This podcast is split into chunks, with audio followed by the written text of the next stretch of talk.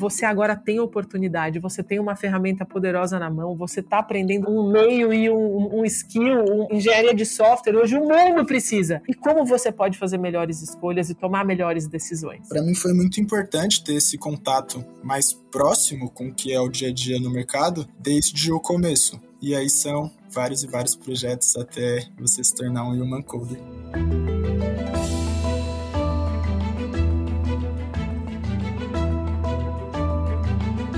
Olá, mentes inquietas e curiosas do século XXI. Estamos começando mais um The Shift, o seu podcast sobre inovação disruptiva. Eu sou a Cristina Deluca.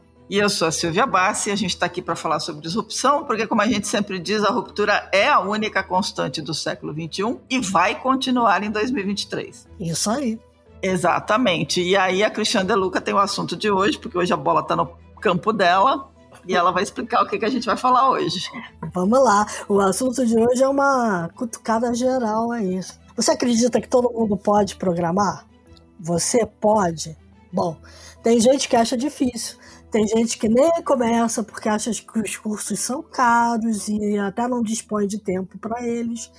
E se eu dissesse que é possível aprender programação de um jeito diferente? Sem professores, sem sala de aula, onde o aluno aprende com o aluno, usando um método que desenvolve habilidades para computação e para a vida, no tempo livre disponível que as pessoas têm. Pois é, a Kari Canaan, sócia-diretora da 42 São Paulo, e o Eduardo Mendes conhecem bem essa outra forma de aprender, que na verdade é um verdadeiro convite de aprender a aprender.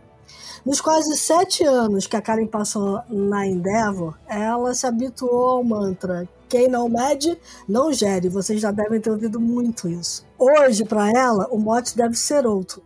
Diga-me o que mede e eu te direi quem és. Suas métricas são faturamento, lucro, ROI? Ok, você está na economia clássica. Mas também podemos medir grau de empoderamento usando o índice de felicidade, ou de empregabilidade. Então, nós vamos conversar sobre tudo isso hoje. Bem-vinda, Karen, bem-vindo, Eduardo. A gente queria começar pedindo para vocês se apresentarem, começando pela Karen. Obrigada, Silvia. Obrigada, Cris. Um prazer enorme estar aqui. Bom, eu sou filha caçula de um libanês com uma baiana, casada, mãe do João e da Maia, duas crianças maravilhosas. A minha primeira encarnação começou em comunicação é, em agência de publicidade aqui fora. Depois fui para a Endeavor, como vocês comentaram, saí da Endeavor, montei uma startup é, que no fundo faliu depois de três anos e eu acabei virando estatística também, mas foi um grande MBA. E hoje o que me conecta é, com a 42 tem muito mais a ver com a minha trajetória de aprendizado, né, que foi uma jornada de ensino público, de pouco acesso, de pouca autonomia, de espaço para criar onde eu pensava, eu vou estudar e não vou passar, ou vou passar e não vou poder pagar. Né? Isso há 30 anos atrás, que eu acho que ainda é, permeia a nossa sociedade, por isso eu acho tão importante a presença da 42 hoje. Então, eu estou como diretora da 42, que no fundo não é um trabalho, é um projeto de vida, e espero bater um papo muito bom com vocês aqui sobre, sobre tudo isso. Muito bom. É um prazerzão estar aqui, né? Agradeço pela oportunidade. Eu sou um jovem que veio da zona leste de São Paulo. Agora, mais recente, eu tô morando em BH, né? Por conta da 42 que vai abrir lá. Minha vida inteira foi futebol, então eu joguei até meus 16 anos na categoria de base do Corinthians. Depois eu segui por outros caminhos jogando futebol ainda até os 20 anos. E foi quando eu decidi parar, não levei para frente. E aí, procurando um novo rumo para minha vida, né, um novo direcionamento, eu encontrei a tecnologia e aí, consequentemente, um tempo depois eu encontrei a 42, que mudou minha vida e hoje eu estou fazendo parte aí dessa jornada maravilhosa. Olha só, hein? Escolhida a dedo essa história. Semana de Copa, final de Copa, tem tudo a ver. vamos lá. É boa, verdade. Adorei essa história. Bom, vamos lá. Cara, eu queria que você explicasse um pouquinho o que é a 42. É, bom, a 42 ela é uma universidade né, hoje, se a gente olhar, ela é uma das maiores organizações de educação e tecnologia do mundo. A gente está em 27 países, são 47 campi, e o objetivo dela é unir excelência e inclusão. Como é que eu trago é, pessoas que nunca imaginaram programar, é, diluo estereótipo né, e trago o exemplo que inspira, dizendo: olha, tecnologia é para você não só como usuário, e você pode aprender do zero, mão na massa, sem pagar nada. Então, a gente é uma universidade, eu não posso chamar de universidade oficialmente porque a gente não é reconhecido pelo MEC, mas sim tem um diploma reconhecido em toda a União Europeia. Então, é, um, é uma universidade mais rápida e não um bootcamp mais longo. Então, é um curso para quem quer se formar em engenharia de software hoje. Muito legal. O curso é gratuito e como é que você olha para o mercado e, e, se coloca nesse mercado aí que a gente está trabalhando hoje? Quando a gente olha para o mercado de tecnologia hoje, né, pelo menos dos muitos parceiros que a gente recebe aqui, porque a 42 é uma ONG, né, uma organização social no mundo inteiro. Então a gente se mantém hoje através de doações de grandes empresas, de pessoas físicas e fundações. São pessoas que olham e querem desenvolver um ecossistema. Como a gente tem pessoas que programam, ou melhor, melhores pessoas que programam. Porque afinal, tecnologia é um meio, é uma ferramenta, e é muito importante que essa pessoa tenha consciência de que ela pode usar isso para o bem ou para o mal. Né? Então, quando a gente olha para o mercado, existe uma necessidade muito grande de formar pessoas para o mercado de tech. Mas o olhar da 42 vai além de formar pessoas em tech. É como é que eu consigo fazer essa pessoa entender os códigos dela antes de qualquer outro. Como esse aprendizado de educação no meio de tecnologia, com a ferramenta de tecnologia, passa pelo indivíduo também. Por isso a gente chama de human coders. Então, essas pessoas vão estar aqui colaborando, aprendendo a aprender, se desenvolvendo do ponto de vista relacional. Então, eu preciso ouvir, eu preciso ser ouvida, pedir ajuda, ser ajudada. Então, o método que a 42 traz para o mercado, para o ecossistema, para a sociedade, permite que o indivíduo seja ele antes de qualquer outro, outro ofício que ele escolha fazer, como, por exemplo, aqui tecnologia. Bacana. Edu, como é que você chegou lá e como é que foi a sua percepção desse método? Certo. É, eu cheguei, acho que do mesmo jeito que muita gente aqui na 42, eu estava procurando já uma alternativa em tecnologia. Procurando na internet, eu encontrei algumas escolas, mas a maioria tinha um esquema onde eu conseguia estudar e pagar pelo meu estudo depois, quando eu já tivesse inserido no mercado, ou tinha um valor que no momento eu não podia pagar. E aí, vagando pela internet, eu encontrei o vídeo do Akita, onde ele fala sobre a 42 e ele fala um pouco desse método diferente, sem professores, é, que você avança sem ter nenhum tipo de ritmo que você é obrigado a seguir. Então, se eu quisesse avançar e estudar mais tempo do que o normal por dia, eu poderia também. E assim que eu acabei de assistir esse vídeo do Akita, eu estava maravilhado já com o método, era muito mais próximo do mercado, de fato, do que o que eu tinha encontrado antes. Então, assim que eu terminei de assistir o vídeo do Akita, eu fui pro site fazer os jogos da 42, enfim, tudo aconteceu muito rápido para mim, né? Tem algumas etapas dentro desse processo até você se tornar um cadete. Você joga alguns jogos de lógica e de memória dentro do site, depois você passa por um processo seletivo até de fato você se, torna, se tornar um cadete.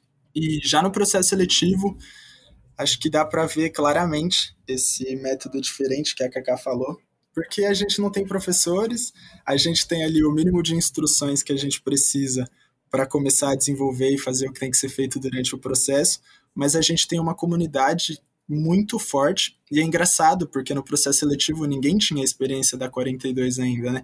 Todo mundo foi construindo junto ao longo do tempo, mas já no primeiro dia eu vi uma galera muito disposta a ajudar, muito aberta, é, gente de diferentes lugares, com diferentes backgrounds, interagindo e se ajudando. Então, já no primeiro dia eu fiquei um pouco impressionado, fiquei impressionado com, com o staff também. A gente chama aqui de bocal, né? As pessoas que trabalham na 42. E todos eles se comunicavam muito bem. Eu reparei isso no começo. Todos eles tinham muita clareza quando ia falar, então isso me impressionou. E a comunidade foi isso, todo mundo já desde o primeiro dia se ajudando, interagindo, gente que já tinha programado, gente que já fazia faculdade, gente que nunca tinha programado como eu. Estava todo mundo ali no mesmo lugar, com o mesmo objetivo, querendo aprender, querendo passar. Foi bem bacana o meu processo seletivo. Bacana. Muito legal.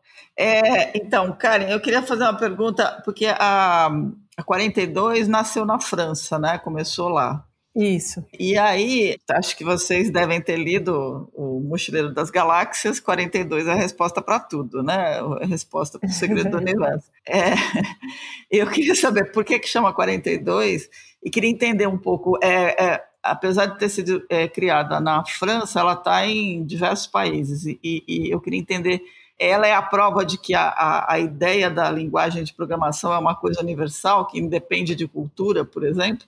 Ou esse viés que vocês têm de entender primeiro quem é a pessoa, para ela se entender a sua própria programação e depois avançar, já abraça essa questão da cultura? É, vamos lá, vou começar pela 42. A 42 é o nome 42 vem do Mochileiro das Galáxias, assim. Então, para nós, aquilo que é a resposta para o sentido da vida, do universo, a 42 é a resposta de como a educação do futuro deveria ser. Uhum. Né, a gente tem uma outra resposta também que é muito mais nossa e que eu acho que muito mais pautada na psicanálise, que o indivíduo ele não é um, né? Ele é dois, consciente ou inconsciente. Então, ora eu sou dois, ora eu sou quatro quando eu estou com o outro. Então, essa troca e essa vivência de 2 e 4 é 42 e é o que a gente faz aqui, é a forma como você sobrevive, né? Você não sobrevive sem o outro dentro do teu processo. Uhum. Indo um pouco para a segunda pergunta, eu acho que não tem uma resposta única, Silvia. Eu acho que assim, quando a 42 começou em 2013, é, nós fomos em 2018 para fechar o contrato, na verdade, o Caio e o Guilherme, que trabalhavam na Monax, o Caio ainda trabalha na Monax e o Guilherme era sócio também, e saiu da uhum. Monax para abrir a 42, eles foram para a França, ficaram dois anos tentando trazer, e eles não estavam prontos para franquear. Disseram, olha, a gente existiu aqui para transformar a França numa potência em tech, porque a gente não consegue, a gente forma e as pessoas vão embora. Então fica no rouba-monte, o que ainda é hoje, né? O nosso mercado aqui também, a gente exporta talento. E aí fica trazendo de volta à medida que dá. Então, eles foram tentando. Em 2018, eles conseguiram assinar o primeiro contrato só São Paulo. E eram seis países. Tá. É, quando a gente voltou seis meses depois, já eram 12. E hoje são 27. Então, assim, é um modelo, o modelo é muito escalável, apesar de não ter um modelo de negócio que é uma ONG, é uma organização uhum. social e depende de doação ainda. Em alguns lugares eles já se sustentam por questão de programas com empresas e tal.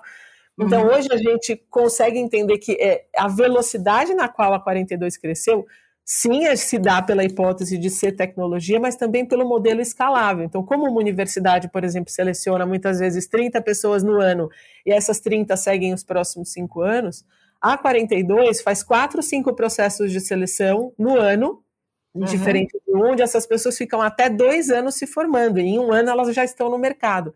Então tem uma escala muito maior do que uma universidade normal tradicional. Não é melhor ou pior, só é diferente, né? Não tem demérito uhum. nenhum é, mas também tem uma velocidade de formação que é muito importante para o momento que a gente está vivendo no mundo, né? Não só no Brasil. Bem bacana. O próprio cadete veio do mochileiro também, viu, Silvia? Tá. Não só o 40. É. então, assim, é um mundo que a gente gosta, né? E domina. Eu queria ouvir do Edu. Edu, o trabalho da 42 começa com o jogo, né, na seleção, mas depois é através de projetos. Que diferença isso fez para você? Ah, pelo que eu tinha pesquisado e os métodos de ensino tradicionais, é, é um pouco mais lento esse ritmo até a gente começar a mexer com o código de fato. Estava conversando com um amigo meu que está começando a DS agora, recentemente, e ele me mandou a grade. E você leva um tempo até você começar a colocar a mão na massa de fato, algo que seja mais próximo do mercado. A 42 ela tem alguns mecanismos é, na vida de cadete aqui. A gente tem ciclos de entrega que se aproxima muito com o que o mercado chama de Scrum aí, dentro de metodologias ágeis. É, então a gente tem ciclos desde o primeiro dia não só na vida de cadete, mas já no processo seletivo, a gente já está entrando com, em contato com tecnologias que são utilizadas no mercado. Então, por exemplo, a primeira coisa que você faz na 42 é você subir um eu aceito no repositório remoto que a gente tem aqui através do Git. E isso já é uma tecnologia que é utilizada no mercado hoje por todo mundo para as pessoas conseguirem trabalhar em equipe, né? Tipo, vários desenvolvedores terem acesso ao mesmo código ali sem virar uma bagunça, assim, virar uma zona. Então, para mim foi muito importante ter esse contato mais próximo com o que é o dia a dia no mercado desde o começo. Uhum. E aí segue a vida de cadete, fazendo projetos, é, se aprofundando cada vez mais em conceitos que são base, que são fundamentais para você construir qualquer tipo de conhecimento em cima dele depois. E aí são vários e vários projetos até você se tornar um human coder. Então, para mim foi bem importante e facilitou muito a minha jornada. Quando eu fui fazer o projeto com a Vivo, né, através do Labs, projeto que a gente tem aqui na 42, e quando eu comecei a trabalhar de fato na 42, que aí eu estava no mercado mesmo de verdade, né? Não era mais um estágio. Bem legal. Edu, em que fase você está? Você já se formou ou você está se formando ainda? Faltam quatro projetos para me formar, exatamente tá. quatro. Eu acredito que até abril, maio ali, eu já estou formado. É a minha meta. E você já já está no mercado? Hoje, sim, eu estou no mercado. É, eu estou trabalhando meio para São Paulo, meio para BH ainda, né? A gente está fazendo o campus de Belo Horizonte acontecer. E aí eu trabalho para a 42 de fato, dando todo o suporte que a gente precisa aqui de infraestrutura, desenvolvendo novos projetos, novas features para os sistemas que a gente já tem. Então, sim, hoje eu estou no mercado. Na verdade, você trocou um convite da Vivo pela 42, é isso? Exato. Teve alguns outros convites antes disso, mas foi. Ai, que me dá orgulho de ouvir. Exatamente. Eu já flertava assim com a 42 desde o começo. Desde quando eu estava como cadete, eu já pensava em trabalhar aqui. E aí a oportunidade veio, eu abracei. Muito, ah, muito legal. Agora, fala, falando em trocas, deixa, deixa eu entender. O que, que te chamou a atenção para você trocar a bola pela programação, Edu? Então, a bola meio que foi se distanciando, assim. Eu já estava com 20 anos quando eu parei. É, eu fui dispensado do Corinthians, eu estava com 16, 15 para 16. E aí eu ainda tentei de várias outras formas continuar jogando. Então eu fui para alguns clubes no interior. Voltei até que eu fiquei quase dois anos com um empresário e as coisas não estavam acontecendo. É, eu não venho de uma família muito bem financeiramente, então as responsabilidades começam a chegar, né? E eu já estava um pouco mais velho também, com 20 anos, queria viver, queria aproveitar minha adolescência inteira e uma grande parte da minha infância foi muito focada ao futebol. Para quem jogou sabe como é que é, ou para quem tem alguém próximo que jogou, você tem que ter uma dieta regrada, treino todos os dias. Eu ainda estudava, né? Então eu ia para a escola, chegava da escola, almoçava muito rápido quando eu não almoçava no clube e já ia para o treino. E era uma rotina que foi isso, né? Minha vida foi futebol durante muito tempo. E aí, com 20 anos, eu não tinha visto tanto resultado assim ainda. Queria explorar mais coisas, não estava dando muito certo. E aí, eu queria encontrar alguma coisa que eu gostasse de fazer e que eu pudesse aproveitar alguma skill que eu já tinha. E mesmo jogando futebol, eu sempre gostei de computador também, então eu sempre joguei no computador, eu sempre fui um hard user assim. Então eu pensei, por que não? Computador, uhum. tecnologia, eu não sabia que era programação em si que eu ia seguir, né? Mas eu procurei alternativas nesse mundo de tecnologia e aí eu gostei da 42. Eu acho que eu só gosto tanto assim de programação, talvez pelo jeito que eu fui inserido nela, né? É. Então foi assim que aconteceu. É, isso faz todo sentido. Não, eu quero perguntar é, para Karen, né? É porque é, numa conversa prévia que a gente teve, você falou muito sobre justamente essa questão que o Edu trouxe de como é, é o processo de ensino, né? Você começa do, uhum. quando ele diz assim, começa do básico, você começa por onde? Assim, que tipo de formação você encontra lá? Legal, eu vou puxar até a parte de. A gente fala muito de diversidade, né? Muita gente diz assim, mas como é que vocês conseguiram atrair essa diversidade? E aí, as pessoas que a gente diz que estão aqui, que 70% nunca programou, a média de idade é 28 anos, que 26% é não masculinos, 30% é neurodivergente autodeclarado, então autista TDAH no fundo a gente rompeu barreira, né? Não fez nenhuma cota para atrair. Mas é, quando a gente diz, de, fala de excelência e inclusão, eu acho que a diferença é aquela frase famosa, né? Diversidade é quando você é convidado para festa, inclusão é quando você é convidado para dançar.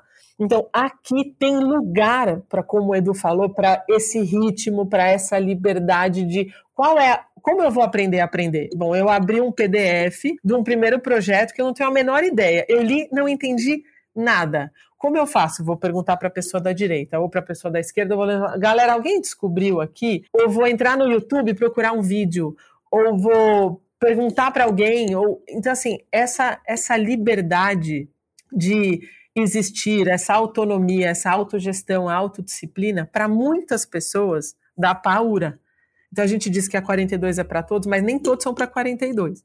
Mas para outros é uma liberdade usada com responsabilidade, dizendo eu só consegui aprender o que eu não sabia absolutamente nada e nem achava que ia entrar na minha cabeça por conta do método. Né, por, me, por respeitar o meu ritmo, a minha forma de construir o meu raciocínio, a minha forma de chegar lá. Então, quando você entra aqui, acho que o Edu pode falar até melhor do que eu sobre linguagem sobre é, os primeiros conceitos que você vê, quando eu olho as pessoas chegando sem saber nada, não sabem nem ligar um Mac. Aqui a gente tem um campus na Vila Madalena, são 200 máquinas, onde você entra, é um campus lindo, porque a 42 é um modelo presencial, e é um mar de Mac. E tem pessoas que entram e vão pegar no Mac para ver se ele é de verdade.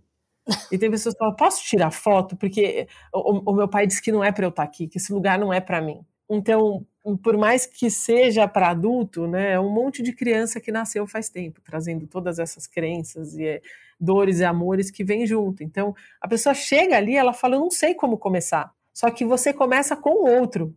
Você começa se comunicando com o outro.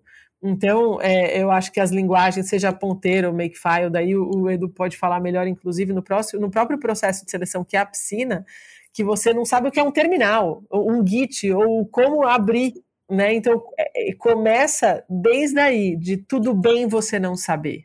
Porque na 42, o erro, ele não vai te crucificar e o zero não vai te eliminar, porque a tecnologia é assim. Então você começa a aprender desde, por isso que a gente fala, você aprende mais a rever teus códigos do que qualquer outro. Entende que tudo bem você dizer que não sabe, tudo bem o seu ritmo ser diferente. Se o outro está acima de você, que legal, porque é ele que vai te ensinar.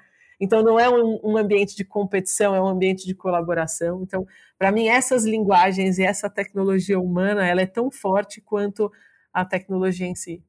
Isso é bem legal. É, me lembro que na época que a gente conversou, é, Carlos, você falou sobre a, a, questão também da própria avaliação, né?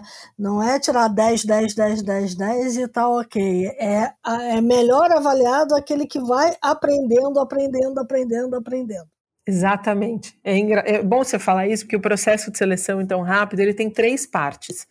A primeira é um, é um teste no site. Então, você vai entrar no site da 42 e vai fazer um joguinho. É um jogo de memória e um jogo de lógica, né? Para entender minimamente como você raciocina. Passado esse teste, se você for aprovado, é, você tem uma segunda fase que é o check-in, onde a gente vai te contar um pouco como funciona a 42. Olha, as pessoas perguntam, mas qual que é a carga horária? Que horas eu entro? Que horas eu saio? Olha, 24 horas. Mas e o tutor e o mentor? Não tem, não tem professor. Então a gente explica um pouco como funciona. E aí a pessoa decide se, se ela quer participar da terceira e última fase, que a gente chama de piscina, que são 26 dias de uma imersão presenciais aqui no campus de São Paulo, no campus do Rio, no campus de BH e daqui a pouquinho em Curitiba.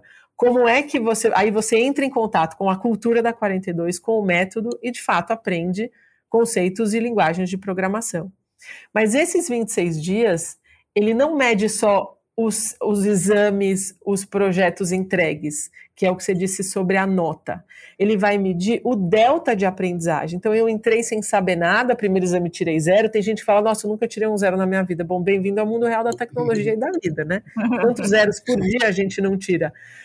Então, você pode ter tirado um zero no primeiro exame, no segundo exame, no terceiro dois, no último quatro. O algoritmo entende que você teve um delta de aprendizagem. E você vai ser avaliado também pela contribuição que você é, deu para a comunidade. Então, cada semana você vota em quem mais contribuiu, pela garra, quantas vezes você foi lá e tentou novamente um projeto que você zerou. Então, é um, é um composto onde o indivíduo ele é avaliado pela força de vontade, porque assim, tecnologia, principalmente na 42, é dedicação e comprometimento. Aqui o vínculo não é financeiro, você não vai pagar um real, mas vai pagar com suor. Você vai ter que sentar, estudar, aprender, se dedicar, se entregar, porque assim, são dois anos ou um ano e meio, depende do tempo que você dedicar, de vida que você vai usar como um caminho de carreira. Mas é muito importante que exista essa dedicação. Então, Finalizado o processo, os 26 dias, que é essa última fase, aí se você, se você for aprovado, você começa o programa de formação,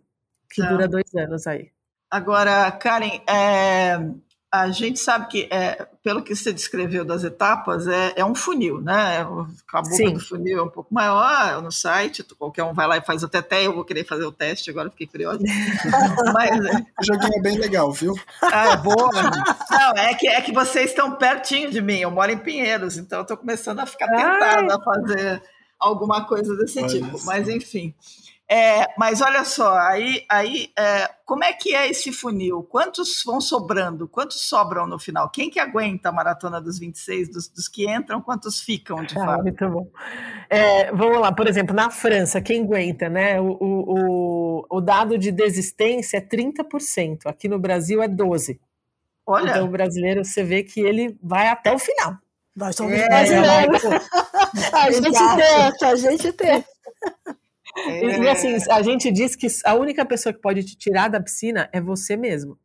Uhum. Porque o processo, a não ser que você infringe algum valor e desrespeite a comunidade, mas fora isso, você vai até o final.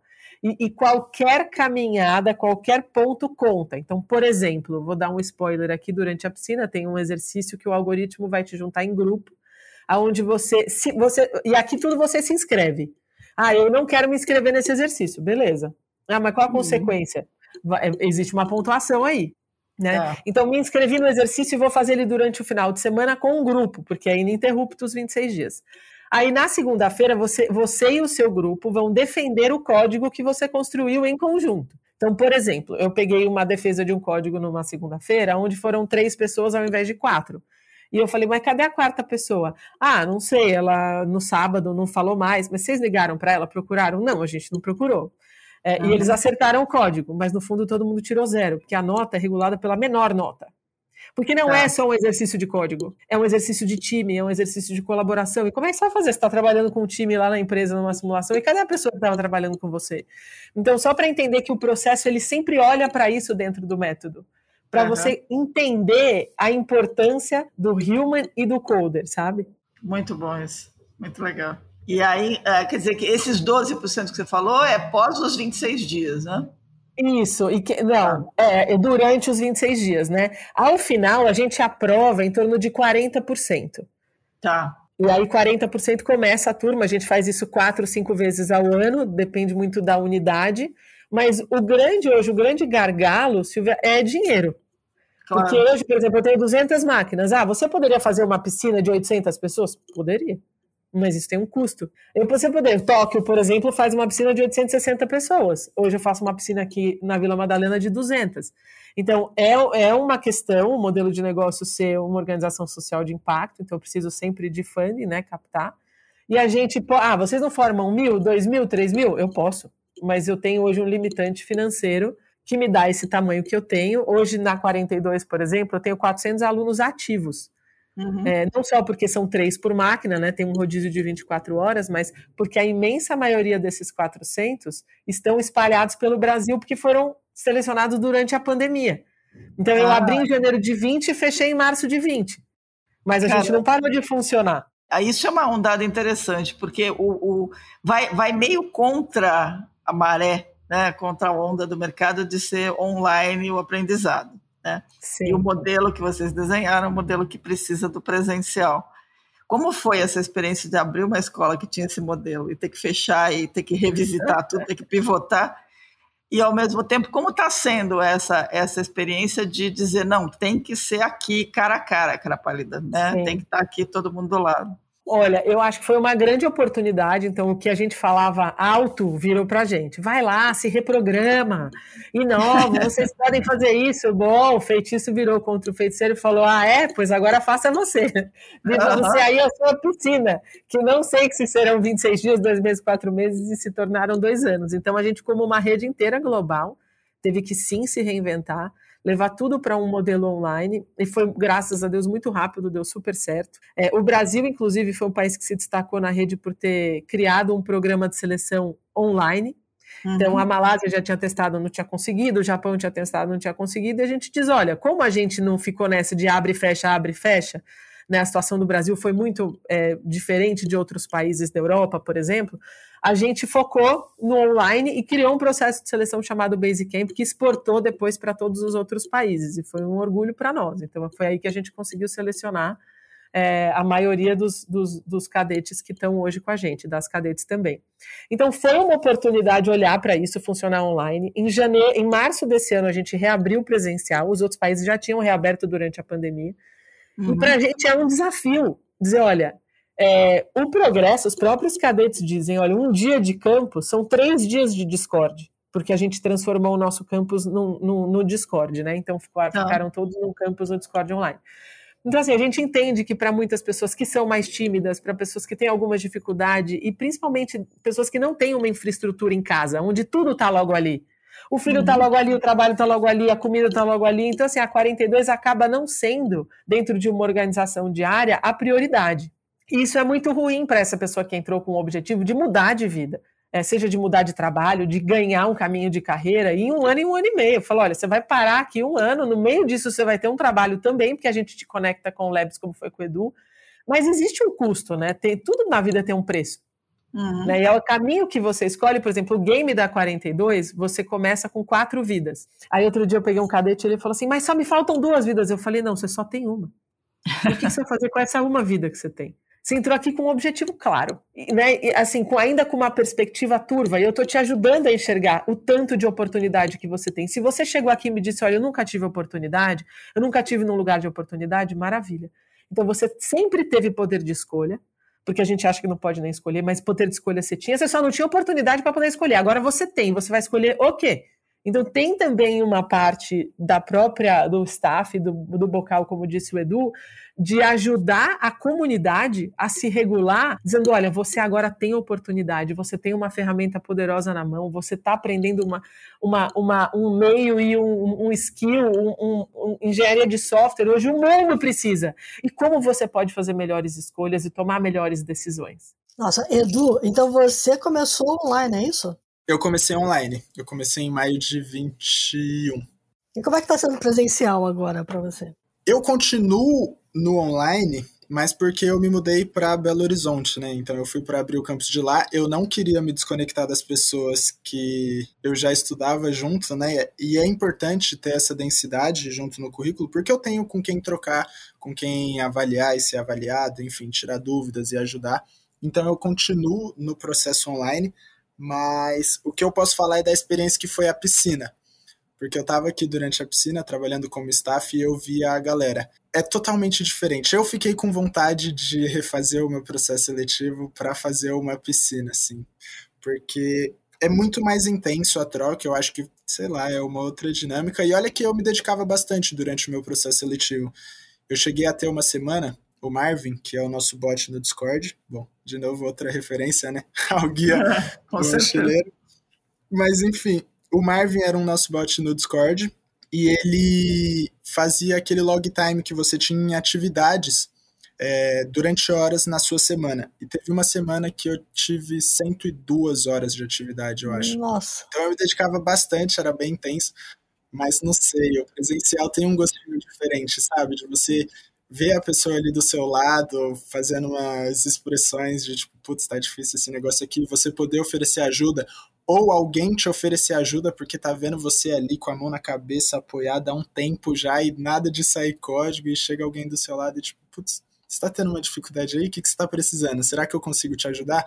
Então rola uma troca diferente no presencial. Uhum. Acho que uhum. questão de conteúdo e como as coisas são feitas não altera muito, o conteúdo é o mesmo, é, o aprendizado é o mesmo. Eu acho que mais essa interação é diferente no presencial, para mim funciona melhor. Assim. Estou vendo a hora de BH tá pronto e eu poder estar tá lá no dia a galera também. É, Edu, você tocou em dois pontos que eu queria jogar é, para Karen também, mas você pode falar um pouquinho, que é como é que é avaliar e ser avaliado, porque a avaliação é entre vocês, né? Sim, a avaliação entre os cadetes. Bom, já adianto que se o zero não te pegou durante o processo seletivo, bom, você é muito bom. E se ele não te pegou, em algum momento ele vai te pegar. Mas é muito, acho que uma quebra de crença. E como a Cacá falou, a gente não tem professores, mas no fundo, no fundo, a gente não tem a figura de alguém ali na frente da sala ensinando e passando o que você tem que estudar, né? Todos aqui são professores. Então, esse momento de avaliação é um momento onde você consegue trocar com alguma pessoa. Claro que tem uma régua ali te auxiliando, pedindo alguns testes para você fazer no código de todo mundo que você avalia, mas é um momento muito gostoso de você trocar maneiras de fazer, porque uma das coisas que eu mais gosto na 42 é que você não é obrigado a fazer de um jeito específico. E ainda mais tecnologia, pô, a gente aprende tecnologia para solucionar problemas. Quantas formas de solucionar um problema não existe aí pelo mundo?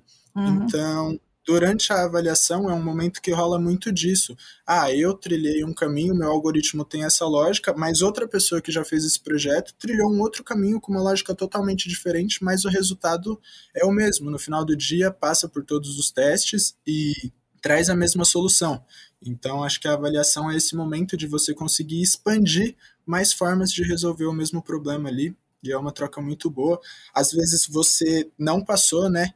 Estava citando agora lógicas diferentes e a mesma solução, é, num caso de uma avaliação que você conseguiu passar o seu projeto, mas às vezes o seu projeto quebrou ali em algum determinado teste que você não estava esperando e não tinha feito previamente, e é um momento onde uma pessoa que tem mais experiência, que já passou por aquele projeto, consegue te ajudar também, te dar um direcionamento de, putz, eu passei por isso daí também, ó, estuda isso daqui, ou procura tal conteúdo, vai por esse caminho, onde clareia ali um jeito de você resolver algo que você não tinha conseguido antes. Então, a avaliação para mim é esse momento de troca mesmo de aprendizado e de expandir formas de resolver problema. Odu, e não tem só a avaliação de vocês, né? Tem a Mulinete também. Uhum. Então tem o projeto. Durante a fase. Isso. Acho legal você complementar que tem a avaliação de vocês, mas, por exemplo, se houver alguma, alguma avaliação que não tiver ali condizente, né, ou a pessoa usar desse momento para dizer, olha, eu vou passar essa pessoa que não deveria passar, a Mulinete vai pegar. A Mulinete é o nosso algoritmo. É, Isso. É, que, Mulinete... que, que, muitos chamam de marinete aqui. Mas a Mulinete, no fundo, é moedor em francês, né? Então ela vai lá moer esse código para entender se ele está honesto, se ele está limpo, se ele está bem feito. Exato. E aí a gente tem a régua, né, que é o direcionamento, e pede para você fazer vários testes no código da pessoa, mas a gente também tem a Molinet. Passar dessas três avaliações, né, cada projeto aqui na 42 você tem que ser avaliado por três pessoas diferentes, então já dificulta muito isso que a Kaká falou, de tipo, ah, talvez essa pessoa não tá com o código funcionando 100%, mas é meu amigo, eu vou passar ele. Não, não rola, porque ele vai ter que fazer com mais duas pessoas. E mesmo depois das três avaliações, ainda tem a Molinet, que é um algoritmo que a gente tem de testes automatizados e ela vai testar seu código de cabo a rabo em vários conceitos que você precisava ter testado antes. E se não passar, mesmo que você passou pelas avaliações, a Molinet vai te segurar naquele projeto e você não vai conseguir fazer o próximo. Então, Bacana. Tem o nosso algoritmo também. Quando a gente fala do desafio que foi, né, se adaptar e agora voltar, eu acho que tem esse desafio do híbrido, das pessoas quererem voltar, uns voltam, outros não voltam. Eu acho que é, a gente tem sempre. É, muitas vezes eu escuto binário, né? Mas então agora ninguém vai voltar, não, todo mundo vai voltar. Não, agora as empresas não voltam mais. E eu me lembro quando eu estava em agência, quando surgiu o boom da internet, não, agora o papel não vai existir mais. Pronto, eu ainda leio livro e jornal até hoje. Não, agora que o Uber surgiu, não vai ter mais táxi. Não, tá todo mundo convivendo. Não, agora que o Airbnb. Então, assim, eu acho que sempre quando chega o novo, parece que como a máquina substitui o é uma substituição e não uma, um aprendizado de uma convivência, né? Uma comunidade ali convivendo, como aprender a conviver, se é novo normal, se é futuro natural. Então, eu acredito que sim, a gente caminha para esse lugar do híbrido e que sim, a 42 é um modelo presencial de aprendizado e que pode ser que mais para frente a gente é, parta para isso, entenda o que, que é um híbrido, é, que forma que é, mas eu acho que o importante é, hoje, a gente entende que essa troca essa formação de time, essa colaboração, a comunicação, a empatia. Então, hoje é muito fácil você escrever uma coisa no Instagram de alguém, né, ou, ou ofender essa pessoa, ou tratar essa pessoa de uma forma que dificilmente você tra trataria olhando no olho dela, entrando numa sala e falando. Né? Então, acho que tudo isso é um trabalho nosso de entender o que faz sentido para uma sociedade que a gente quer construir. O 70, 30, 60, 40, o que, que vai fazer sentido para esse futuro natural que a gente quer construir, mas hoje a 42 sim é presencial ainda. Beleza. Bom, agora vou te fazer é, duas perguntas, né? A primeira pergunta, e, e é em cima muito do que a gente conversou, e quando eu estava conversando com a Silvia e a gente falou de fazer esse podcast aqui, surgiu a dúvida de por que começar com C? É, tá. E, e, e, o que mais é oferecido, né? Porque você chegou a me dizer que tem gente que vai para o mercado de trabalho e tem gente que quer continuar fazendo a formação. Então, é, uhum. tem, um, tem, uma mescla aí, a gente queria entender um pouquinho isso. É, e, e a segunda questão é como é que você mede isso tudo do ponto de vista de prestar contas para quem está é, ali te investindo, né? É. Então, acho que primeiro a linguagem C, eu vou falar e queria muito que o Edu me complementasse, assim, para falar no lugar de uma pessoa que aprendeu o quanto versátil ele é.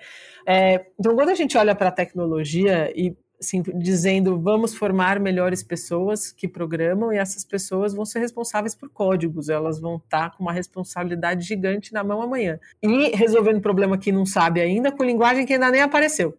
Então, quando a gente olha para isso, é quais linguagens essa pessoa precisa aprender, o que ela precisa aprender que vá torná-la com um comportamento de não sei, mas vou fazer, esse problema eu não vi, mas eu vou resolver, e essa linguagem eu não sei, mas eu vou entender.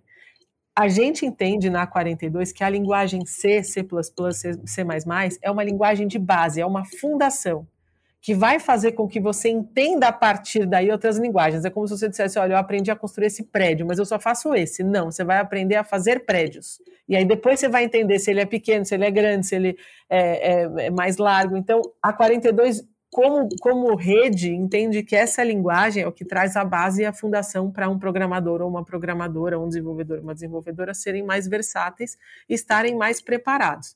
Mas isso não vem só, isso vem com todo o trabalho de comportamento de falar, não sei, mas eu vou aprender. Então, olha, muitas vezes eu pego um parceiro aqui que diz: olha, eu contratei X pessoas de um projeto X e um projeto Y, e essas pessoas não estão conseguindo performar. Por quê? Primeiro, porque o tempo foi de três meses, quatro meses, cinco meses, foi uma introdução e uma capacitação, não foi uma formação. E segundo, foi uma linguagem específica. Agora, essa pessoa caiu numa área onde ela não consegue sair dali, não foi aquilo que ela aprendeu.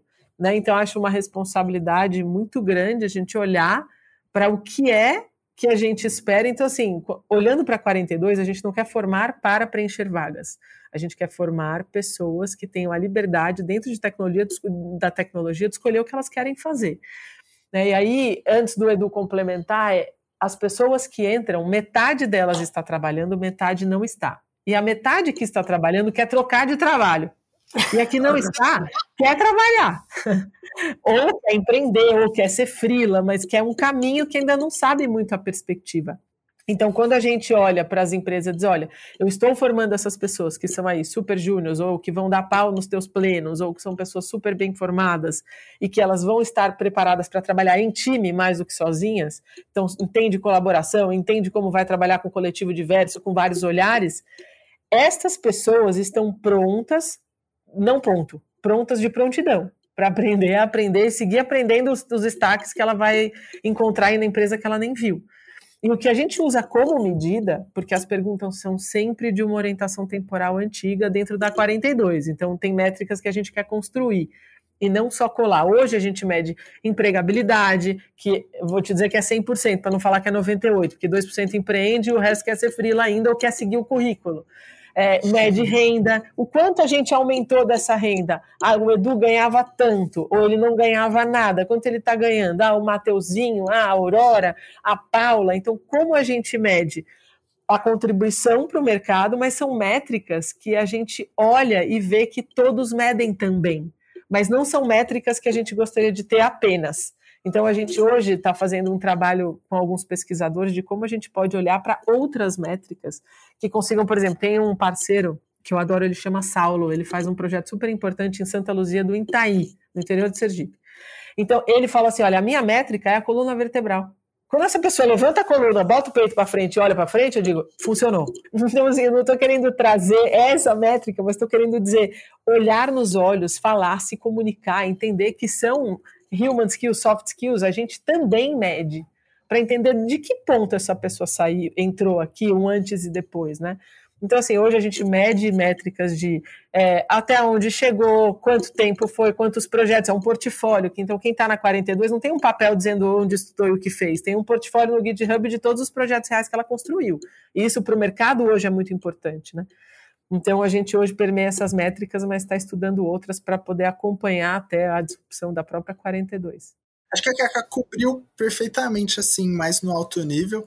Muito do que a gente fala aqui na 42, acho que a Kaká comentou algumas vezes, é sobre construir uma carreira, né? Então você não vai fazer um bootcamp para entrar no mercado ou alguma coisa assim. Então se a gente quer alguma coisa de longo prazo e uma base muito sólida, você atende muito bem esse requisito. É, porque umas linguagens mais modernas como Python, JavaScript, é, Flutter, esse tipo de coisa, são linguagens que foram construídas com base num conhecimento que a humanidade vem construindo há muito tempo já. E C, por ser uma linguagem mais baixo nível, você está trabalhando ali mais próximo do hardware da máquina, ele te dá uma base de conhecimento muito sólida para você construir qualquer conhecimento em cima dele depois.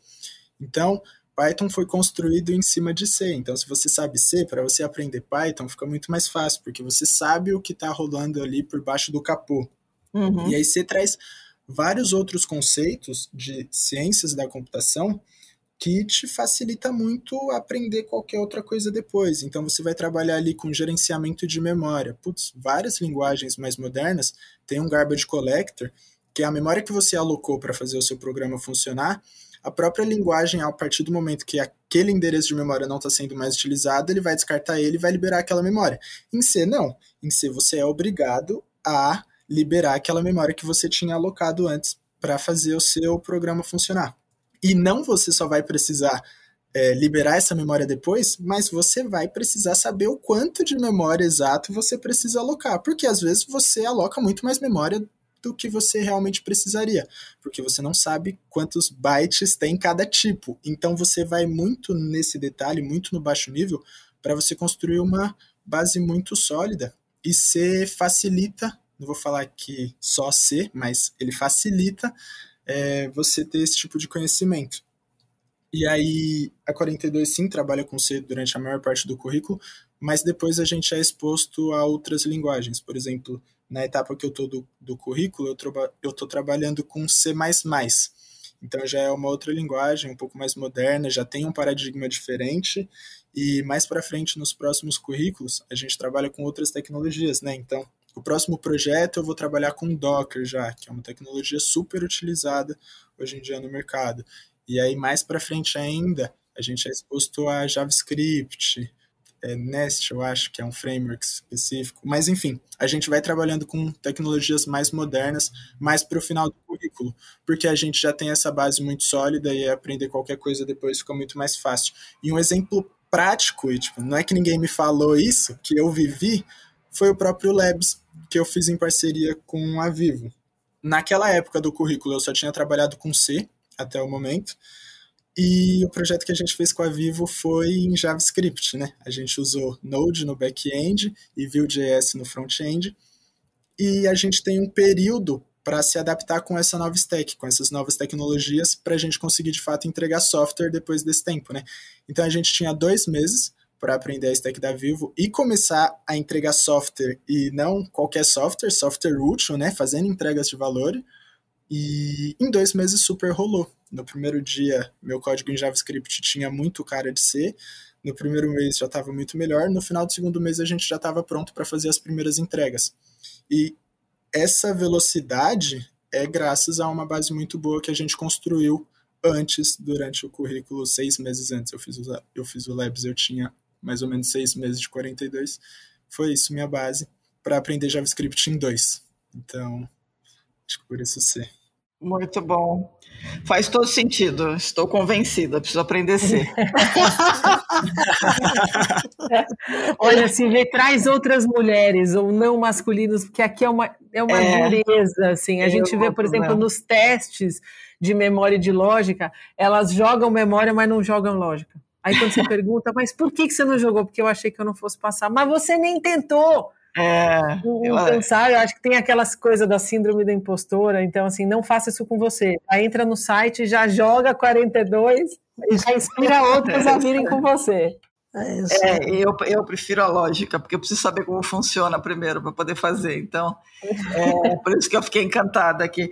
Olha só, vocês falando, é, tem uma junção de, de coisas na, no projeto da 42, ouvindo o Edu falar e ouvindo você falar, Karen, que é o sonho de consumo, digamos assim, vai do desde a, do manual de futuro do, do World Economic Forum, né, do soft skills e hard skills e tudo junto, é tudo misturado. Mas eu, eu esse ano é, fiquei é, mais convencida de que as empresas ainda precisam aprender muito para merecer profissionais criativos, porque você tem hoje gestores, né, lideranças que ainda estão muito acomodadas no jeito antigo. Tem tem liderança que que está preparada para receber profissionais assim? Olha, eu vou dizer para você que o nosso maior apoiador e investidor hoje é o Itaú. Itaú Unibanco mesmo, não é nem o Itaú Social. Uhum. E eles têm muito, o índice de empregabilidade dele dos labs é 100%. Assim, uhum. é, não só porque eles têm como absorver, mas porque eles têm como receber, que é a coisa da diversidade e da inclusão. É isso. Né? Então, a gente, algumas algumas empresas vêm aqui e falam assim, mas então qual a sua métrica de retenção? Eu digo, minha? Esse problema está no seu sofá, não está no meu. Eu vou formar alguém Exatamente. muito bom, super criativo. Como você vai manter essa pessoa aí é um desafio teu. E, e a gente vê que é, um, é uma mentalidade, de fato, como você disse, da alta liderança, da gestão, onde isso se derrama nos times e nas áreas. Então, assim, a gente vê hoje no Itaú, por exemplo, até na própria Vivo, que é um outro parceiro grande que a gente tem, é, que isso já está ali assim, como, como pilar estratégico, como cerne, já faz parte de uma cultura. Tanto que o próprio processo de seleção já não é mais por diploma, já não é mais estándar, então é, é, não tem um processo de seleção como a gente já viveu aqui com alguns parceiros, onde os cadetes não conseguem. E eles falaram: olha, para viver esse processo de seleção, eu não quero ir para lá. Uhum, Porque exatamente. não faz sentido para mim. Né? Então, eu acho que sim, tem muito disso ainda que você está dizendo, mas eu acho que os parceiros que se aproximam da 42 já têm uma mentalidade, uma abertura, onde eles sabem que não é uma opção, é assim, não é uma escolha, é, é uma. Você tem que estar preparado para ter, porque senão você vai perder. Uhum. Quantos são hoje, é, cá, parceiros? parceiros, hoje a gente tem o Itaú, que é o maior parceiro, a Vivo, é, o Grupo Ultra, a Localiza, que é no fundo o maior investidor nosso e quem está bancando a abertura de Belo Horizonte, uhum. é, a Fundação Teles e parceiros que são doadores de pessoas físicas, são pessoas físicas, né? Pessoas que doam na física. Bacana. Muito bom. Não, achei sensacional. Agora, é, uma última pergunta, talvez, se eu, se eu puder. Karen, você, você mencionou que a piscina depende de funding, né? Quanto Sim. você tiver. Vocês estão ativamente buscando aumentar o número de founders? Ativamente. É todos os dias, essa é a maior dor, porque quando você não tem um modelo de negócio, a gente tem sim, por exemplo, o Labs, que é um produto, uma mini piscina. Então, se a empresa, por exemplo, fala: olha, eu contratei o. que é o que acontece, o que aconteceu no Itaú, eu contratei um, um, um cadete e ele está dando um no meu pleno, então preciso mandar o meu pleno para ir. Então a gente vai fechar uma mini piscina, por exemplo, com 70 colaboradores do Itaú e 50 cadetes, onde isso durante duas semanas vai acontecer como acontece na piscina com eles aqui. Então, a gente está ativamente buscando. Hoje, se você olhar o investimento num aluno, numa aluna da 42, do ponto de vista social, né? Numa USP, por exemplo, um aluno custa 37 mil reais por ano durante cinco anos. Aqui ele custa 17, uhum. 15 mil por ano se eu tirar a bolsa. Porque, é, é, eu, além de ser gratuito, eu ainda dou um auxílio financeiro para quem precisa, né? Porque tá. às vezes o gratuito sai caro. Então, se você pensar em seis meses, essa pessoa se pagou. Então, quando a gente fala de ROI, né, o próprio investimento, é, não só o, o Royal Return of Investment, mas a relevância da 42, a originalidade que ela tem e o impacto que ela tem é muito grande. Então, uhum. hoje sim, a gente busca investimento de 200 máquinas, podia ter 500 máquinas, podia ter é, Nordeste, por exemplo. Por que não, vocês não estão no Nordeste? Porque eu não tenho investimento ainda, eu estou subindo. eu estou indo, tá. mas eu preciso de tempo, né? Muito legal. Então, quem está ouvindo, pessoal, ó, né? É isso aí. Sim. Vamos lá. Quem tá ouvindo, que ouviu esse monte de sigla e acha que não é para você, e agora você está com mais medo de programação, não fique, porque aqui a maioria não, nunca soube o que era e não sabia programar. E para você que está cheio de investimento, querendo investir em iniciativas boas de educação, principalmente educação e tecnologia, a 42 é uma grande escolha, não é nenhuma opção. É, né? Fato. Eu ia falar, e a galera ouviu eu falando esse monte de sigla, explicando esse monte de coisa, mas há um ano e meio atrás eu não sabia nada, pô, nadinha de nada, não sabia nem o que era uma linguagem de programação. É. Ah, escolhe, escolheram você muito bem, Edu, para participar desse podcast. muito bom. Bom, feito, feito os nossos comerciais, é, vamos lá passar para os insights, certo? Bora, vamos Boa. lá, vamos para os insights, vamos lá.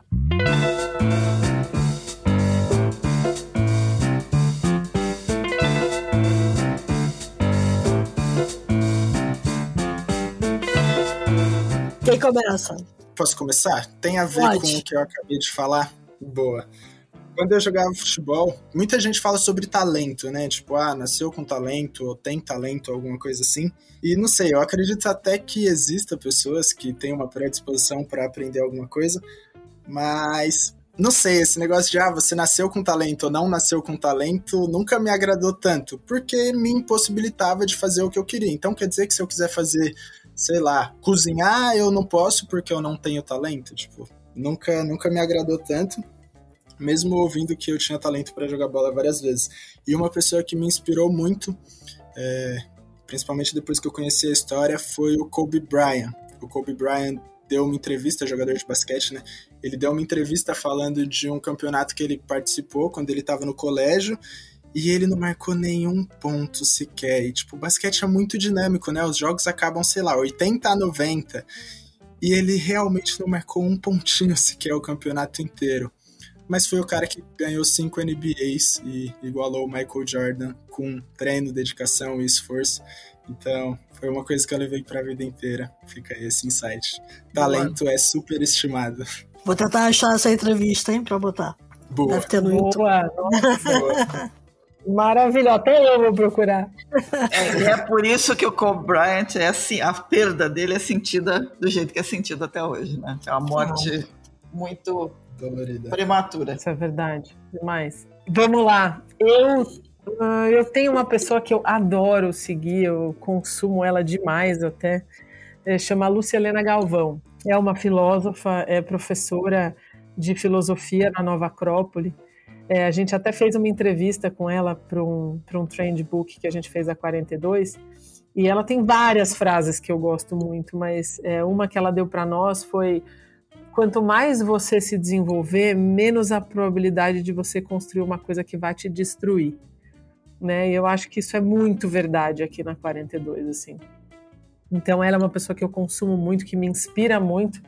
É, eu acho que nessa linha de inspiração tem um livro que eu li que eu adoro, chamado Qual é a Tua Obra, do Mário Sérgio Cortella. Sim, dentro dos meus setênios eu já refleti muito sobre o que fazia sentido para mim, se aquilo que eu estava fazendo fazia sentido, se eu queria ser aquela pessoa que estava à minha frente. E aí, dentro das minhas reflexões, esse livro me ajudou em vários pontos. Então, aí vai, fica a dica para quem está é, nesse momento de repensar. E eu queria deixar um filme também que eu adoro, chamado Capitão Fantástico. Bah. Parece um filme de desenho, mas não é. É um filme de como a educação para a vida e a educação de valores ela importa muito é, mais do que qualquer outra educação conteudista, né? Assim, ela, é, esse conteúdo, se passado através do vínculo, do amor, ele é, ele é memorizado, ele é compreendido, ele é guardado. Então eu acho que é um filme que fala sobre família, sobre valores, sobre vida, que é muito legal. Muito bom, fantástico. Olha, eu tinha separado um livro, mas agora a Karen falando, eu, eu separei um outro, peguei rapidinho aqui, que esse aí eu acho que tem que ser recomendado.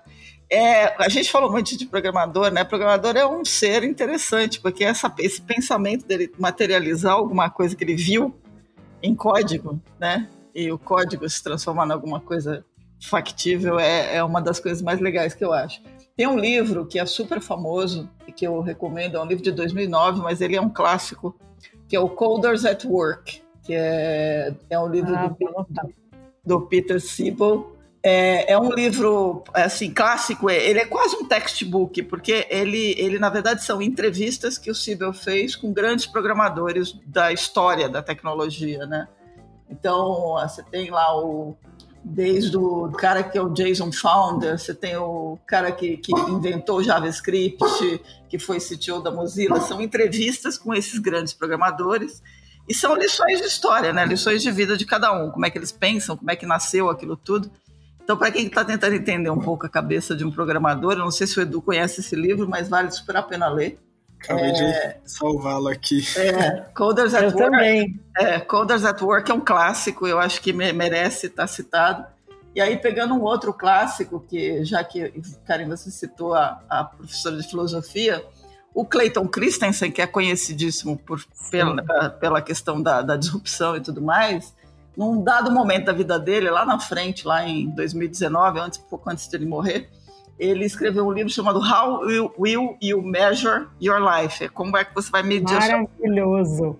Maravilhoso. Sabe que eu tive aula com ele, ele, ele todo professor em Harvard, ele vai, autografa o livro e dá, da é. aula que ele faz. Ah, você é e é uma privilegiada, então. Sou muito privilegiada. A Endeavor me deu essa possibilidade, me pagou um curso lá e ele foi um dos professores. E esse livro é muito bom mesmo. É, vale muito a pena. Muito bacana. E aí eu queria dar uma terceira dica, que aí é uma dica do meu coração e que acho que, que tem a ver com o que, que você faz com a sua vida quando. Né, o que, que você faz da sua vida. O Marcelo Rubens Paiva, todo mundo conhece, o autor do Feliz Ano Novo, lançou ontem a edição de comemorativa dos 40 anos do Feliz Ano Novo. Então, assim, tá linda a edição, tá maravilhosa. Nossa, eu não sabia. É, tá maravilhosa. O Marcelo é um grande amigo. E, e assim, é uma pessoa que eu admiro profundamente, porque é o cara que você olha e fala: o que, que você fez na sua vida, né? E, e, ele é um cara sensacional. E eu recomendo que leiam o prefácio que ele fez para a edição nova dos 40 anos, porque tá lindo. Assim, qual foi o grande momento que mudou a vida dele? Eu não vou spoiler, leiam. É. Mas fica a recomendação. O livro está com capa dura, está maravilhoso, está com um acervo de fotos de coisas do passado e a, e a edição nova, né, do Feliz Ano Novo. Então é isso. Ah, muito bom, adorei, adorei. Ah, eu queria dar mais uma aqui, mais uma dica, chama Bora. Jardim de Infância para Toda a Vida. Eu não sei se vocês já leram. É, esse Gente, não. Ó. Que legal. Ai, é tão legal. Ele é um professor do MIT, foi ele que criou o Scratch, que é aquela aquela plataforma para crianças para programarem, Sim. sabe? Uhum. É um livro muito bom que fala muito dessa aprendizagem ativa, afetiva, é, respeitando o ritmo e, o, e, e, cada indivíduo como é. Bem legal esse livro e a linguagem é bem fácil assim. Muito legal. Bom, a, a Karen e o Edu não falaram, mas a 42 é só a partir dos 18 anos. E, hum. e vocês estavam falando aqui e eu estava me lembrando da minha adolescência. Né? E, e, e outro dia, eu conversando com alguns amigos da minha sobrinha, fiquei impressionada que eles são adolescentes e os pais, que são mais jovens que a minha irmã, porque a minha irmã foi mãe tarde, é, nunca leram Fernão Capelo Gaivota. Eu acho que tem tudo a ver com o que a gente está conversando aqui, sabe? É, é, porque é abrir a mente e dizer eu posso, eu vou, né? É, o, o voo tá ali. Então, Fernão Capelo Gaivota, que para nós, né, Silvia, foi um livro que é. acompanhou a nossa adolescência, mas os nossa, a minha também. Exato. Mas os adolescentes hoje não leram, então vale super a pena ler para se inspirar e saber que a gente Muito pode bom. ir onde a gente quiser. Boa, boa sacada, super sacada. E aí eu queria dar um, uma outra dica aqui que a gente falou, falou, falou, falou, falou, gente. Quando a gente fala do Mochileiro das Galáxias, é uma trilogia. Então procurem a trilogia Mochileiro das Galáxias e leiam, porque não tem nada mais gostoso de ler para quem gosta de tecnologia. É Tem até o um filme completo no YouTube. Quem procurar vai encontrar é. ali. É bem, é bem, engraçado, assim, é bem geek é. mesmo. É. Eu, eu ia brincar, falar, não vale ver o filme, vale ler o livro também. Olha aí, já usando um outro caminho de aprendizagem. Não, mas é todo. mas tudo vale. Eu acho que o livro, é, o filme é ótimo, o filme é super bom também.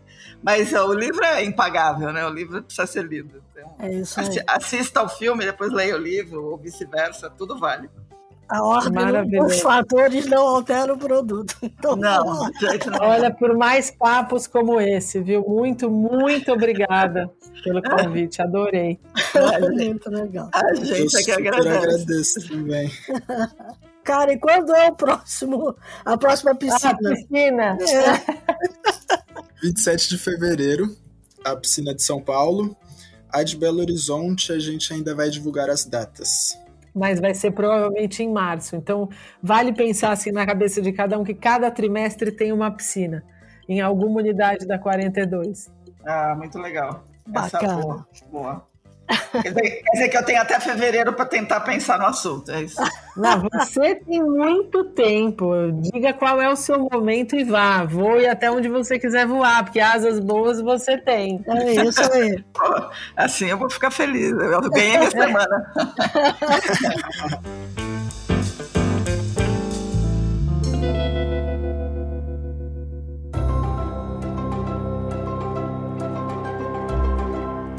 Bom, querido, a gente teve assim, é, está fechando o ano com chave de ouro, maravilhosa conversa. A gente tem uma gratidão imensa pela conversa com vocês. Trabalho absolutamente sensacional. Edu, parabéns pela, pela, pela trajetória, pelo voo, pelo que você vai fazer, Obrigado. que eu tenho certeza que vai ser muito grande. Karen, continua fazendo isso, porque está muito bacana. E a gente abre aqui para vocês voltarem outras vezes e para a gente conversar mais sobre isso tudo aí. Vida, universo, é tudo maravilhoso. Mais. Muito, muito obrigada, Silvia. Obrigada, Cris. Para a gente é muito importante as pessoas saberem que a 42 existe, saberem que ela é uma possibilidade, que é um caminho, e a gente só consegue fazer isso através de canais como vocês, que conseguem, inclusive, trazer em profundidade é, o que é a 42, que muitas vezes não é fácil de entender. Então, mais uma vez, obrigada pela missão de vocês. A gente está aqui comprando a de vocês, que vocês também estão comprando a nossa. É isso aí. Então, muito boa essa caminhada. Valeu demais. Boa. Obrigadão, galera. De coração, pelo tempo, pelo espaço, pela conversa. Foi muito bom. Muito obrigado mesmo. É isso aí. Bom, para quem se maravilhou com essa conversa toda aí, que foi a presente de final de ano da The Shift para vocês, dicas, sugestões, críticas, elogios, mandem e-mail para news@theshift.info. É, lembrando que a The Shift não é só o podcast, embora o podcast a gente a gente ache ele o máximo. A gente é um ecossistema que fala sobre disrupção, que tenta ajudar as pessoas a entender esse contexto complicado em que a mudança é presença constante. Vão lá no site www.theshift.info, assinem a newsletter. Se quiserem ajudar a gente a pagar os boletos, façam uma assinatura paga da newsletter que está baratinha. E a gente se vê aí no próximo ano. É isso aí, gente. Lembre-se, né? Eu passei o ano inteiro dizendo que o mundo lá fora mudou pra caramba enquanto a gente estava conversando aqui. E mudou porque as pessoas, as pessoas tomaram boas decisões. Então, uma boa decisão é aprender a programar. Vamos lá, o mundo vai ser todo digital e quanto mais a gente dominar a linguagem, melhor para a vida da gente, né? Mesmo que você não queira trabalhar com isso. Então, tome boas decisões na semana e no ano que vão entrar. E eu vou terminar, não posso terminar diferente. Até mais, valeu, peixe. Perfeito. É isso aí.